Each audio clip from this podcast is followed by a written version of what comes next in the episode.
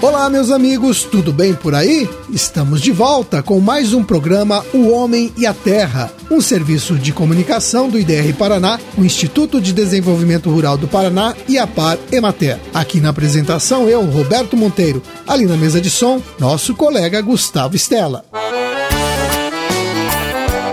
E vamos ao trabalho. Hoje é dia 11 de novembro, sexta-feira de lua cheia dia de São Martinho e de São Bartolomeu. Hoje, quatro municípios estão fazendo aniversário: Guairaçá, Miraselva, Nova Aliança do Ivaí e Planalto. No sábado, amanhã, dia 12, tem o aniversário de Amaporã, Planaltina do Paraná e Realeza. E no domingo vai ser a vez de Mirador. Então, nossos parabéns aos moradores de todos esses municípios que fazem a grandeza do nosso estado. A Secretaria de Estado da Saúde divulgou no dia 1 deste mês o boletim semanal da dengue, com 75 novos casos da doença no Paraná. Ao todo, já são 1.291 confirmações em 171 municípios, 15.198 notificações de dengue. É muita coisa, hein? Por isso, continua a campanha de conscientização da população para evitar a multiplicação do mosquito da dengue é aquela história que todo mundo já conhece, mas nem todo mundo segue, né? Eliminar qualquer utensílio que acumule água aí na sua propriedade. Felizmente, até o momento, o Paraná não registrou nenhum caso de chikungunya nem de zika vírus. E para isso continuar assim, a gente tem que se engajar nessa campanha para eliminar o mosquito da dengue.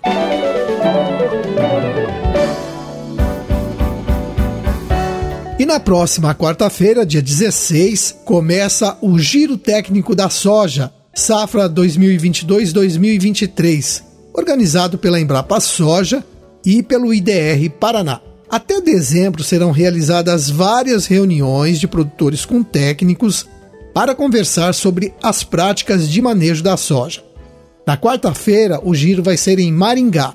Temos até um convite do Joel Carneiro dos Santos Filho do IDR de Maringá. Vamos ouvir. Senhores produtores de Maringá e região, o IDR Paraná e Matéria Par juntamente com a Embrapa Soja, realizarão um giro técnico da soja. Pesquisadores dessas instituições falarão sobre o manejo integrado de pragas, do monitoramento de doenças, em especial sobre a ferrugem asiática e também do manejo integrado de solos e águas e tecnologia de aplicação de agrotóxicos. Será uma grande oportunidade para os produtores conversarem com os pesquisadores, com extensionistas, tirando suas dúvidas. Também poderão trocar experiências com outros produtores. O giro técnico será no dia 16, com início a uma e meia da tarde na propriedade do senhor Ademir Martins Barbeiro, na estrada do Lombo. Interessados, entrem em contato com os extensionistas do IDR Paraná nos escritórios dos seus municípios.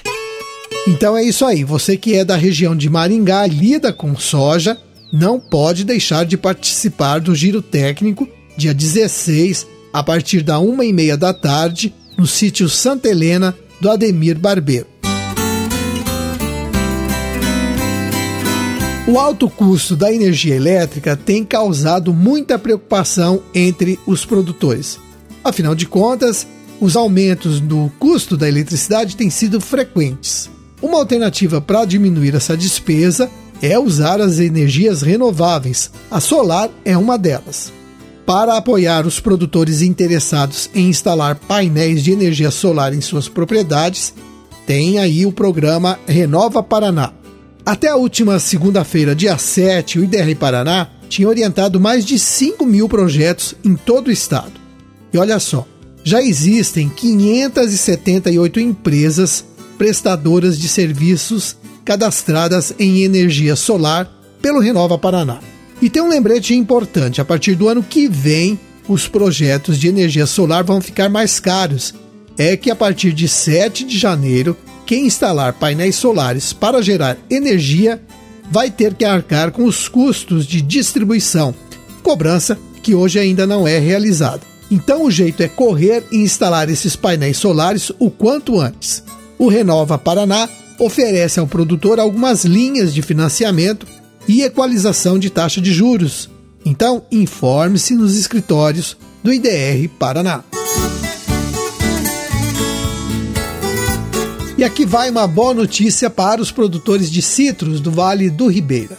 A Agência de Defesa Agropecuária do Paraná, ADAPAR, e o Ministério da Agricultura estão intensificando as ações de vigilância fitossanitária na região. O objetivo é conseguir o reconhecimento do Vale do Ribeira como área livre de praga, principalmente canco cítrico. A região é composta por 22 municípios da Unidade Regional de Sanidade Agropecuária de Curitiba e 9 da Unidade de Paranaguá. Nessas localidades não há registro de casos de cancro cítrico nem de greening, duas das principais pragas que afetam a citricultura.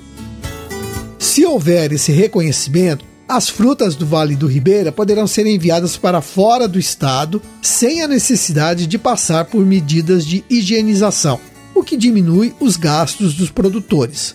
Outra vantagem é o período de colheita, porque no caso de necessitar de higienização, a fruta precisa ser retirada mais verde para aguentar o processo sem sofrer danos e assim tem menos tempo para ficar exposta para a venda. Mas os proprietários têm um papel importante nessa conquista.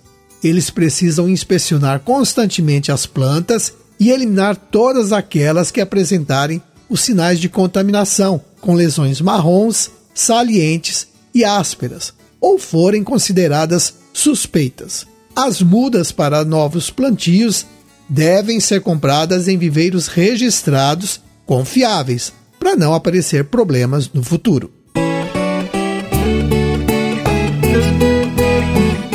O Serviço de Assistência Técnica e Extensão Rural também está chegando às aldeias indígenas do estado. Há uns quatro anos, técnicos da FUNAI, lideranças indígenas e profissionais do IDR Paraná iniciaram um trabalho conjunto para melhor atender essa população. Juntos, eles levantaram as necessidades das aldeias e passaram a desenvolver um trabalho mais próximo com os indígenas quase 1.400 famílias das aldeias foram beneficiadas com as ações do Instituto. Os técnicos orientaram os indígenas a cultivar hortas, pomares, fazer análise do solo, produzir alimentos orgânicos e até mesmo a criar pequenos animais e melhorar o artesanato que eles já faziam. Esse trabalho está sendo feito em 14 terras indígenas do estado.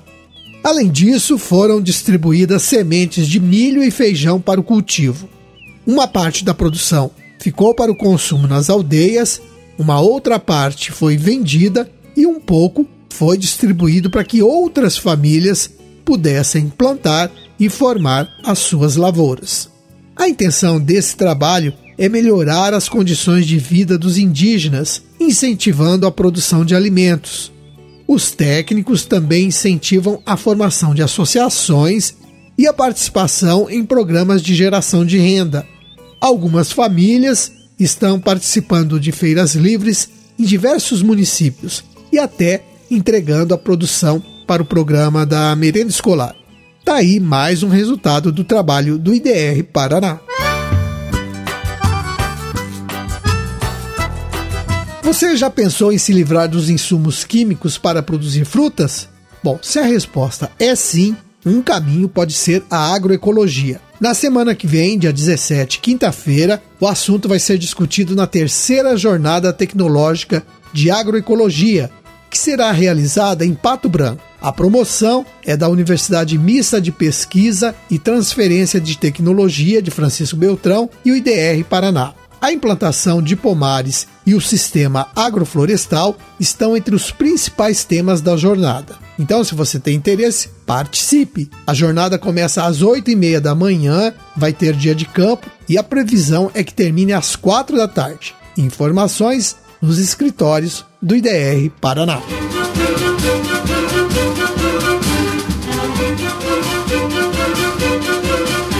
Bem, minha gente, vamos terminando o programa, terminando mais uma semana. Deixamos aqui um forte abraço a todos vocês e na segunda-feira estaremos de volta com mais uma apresentação do seu programa O Homem e a Terra. Até lá, tchau.